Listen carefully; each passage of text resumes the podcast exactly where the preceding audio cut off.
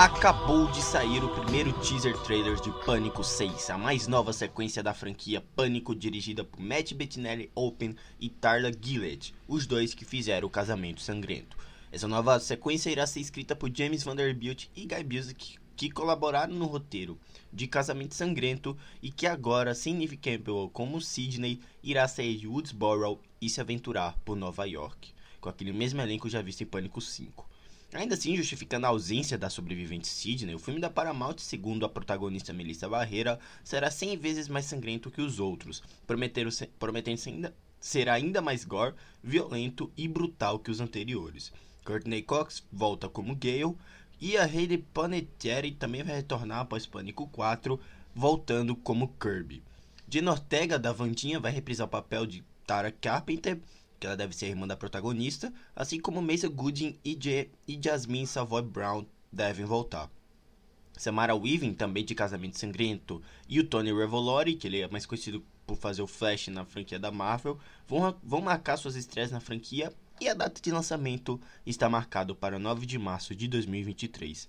Confesso agora uma suposição bem pessoal que eu não estou colocando muitas fichas como eu estava em Pânico 5, tá?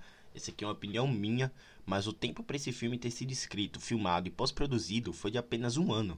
É um ano que separa as duas produções e normalmente no cinema é comum filmes como esse tipo, do, esse tipo de método decaírem a qualidade, né? Vamos torcer para que isso não aconteça e seja tão incrível quanto o quinto foi.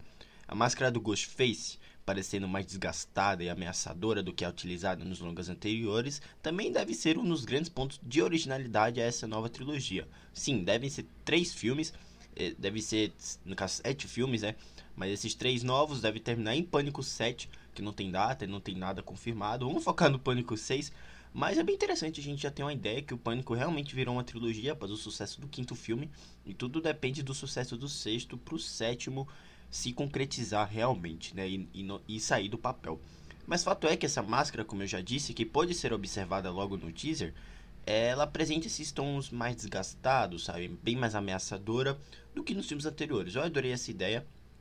Eu acho que até imagens oficiais já reveladas e até posters oficiais já relataram isso. Mas enfim, com o teaser mostrando o Ghostface atacando o elenco dentro de um metrô, Pânico 6 promete ser tão bom quanto seus anteriores e eu mal posso esperar por Pânico 6 e até o sétimo filme finalizando então essa nova trilogia.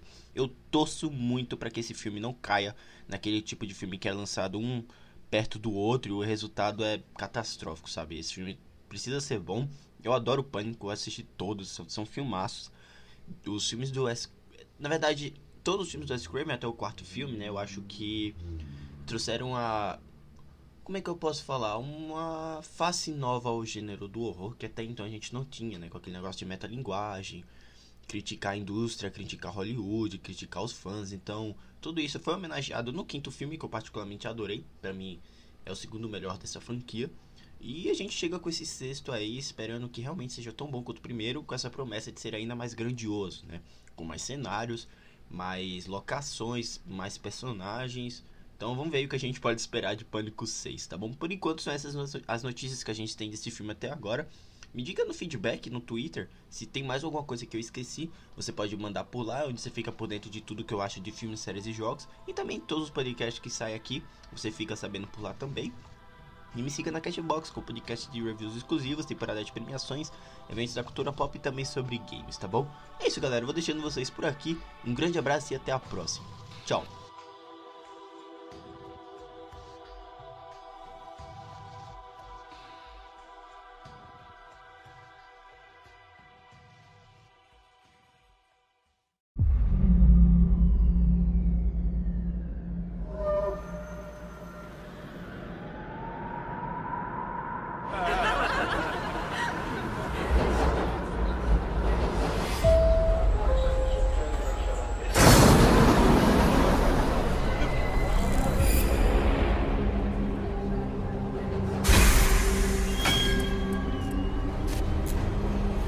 Gente.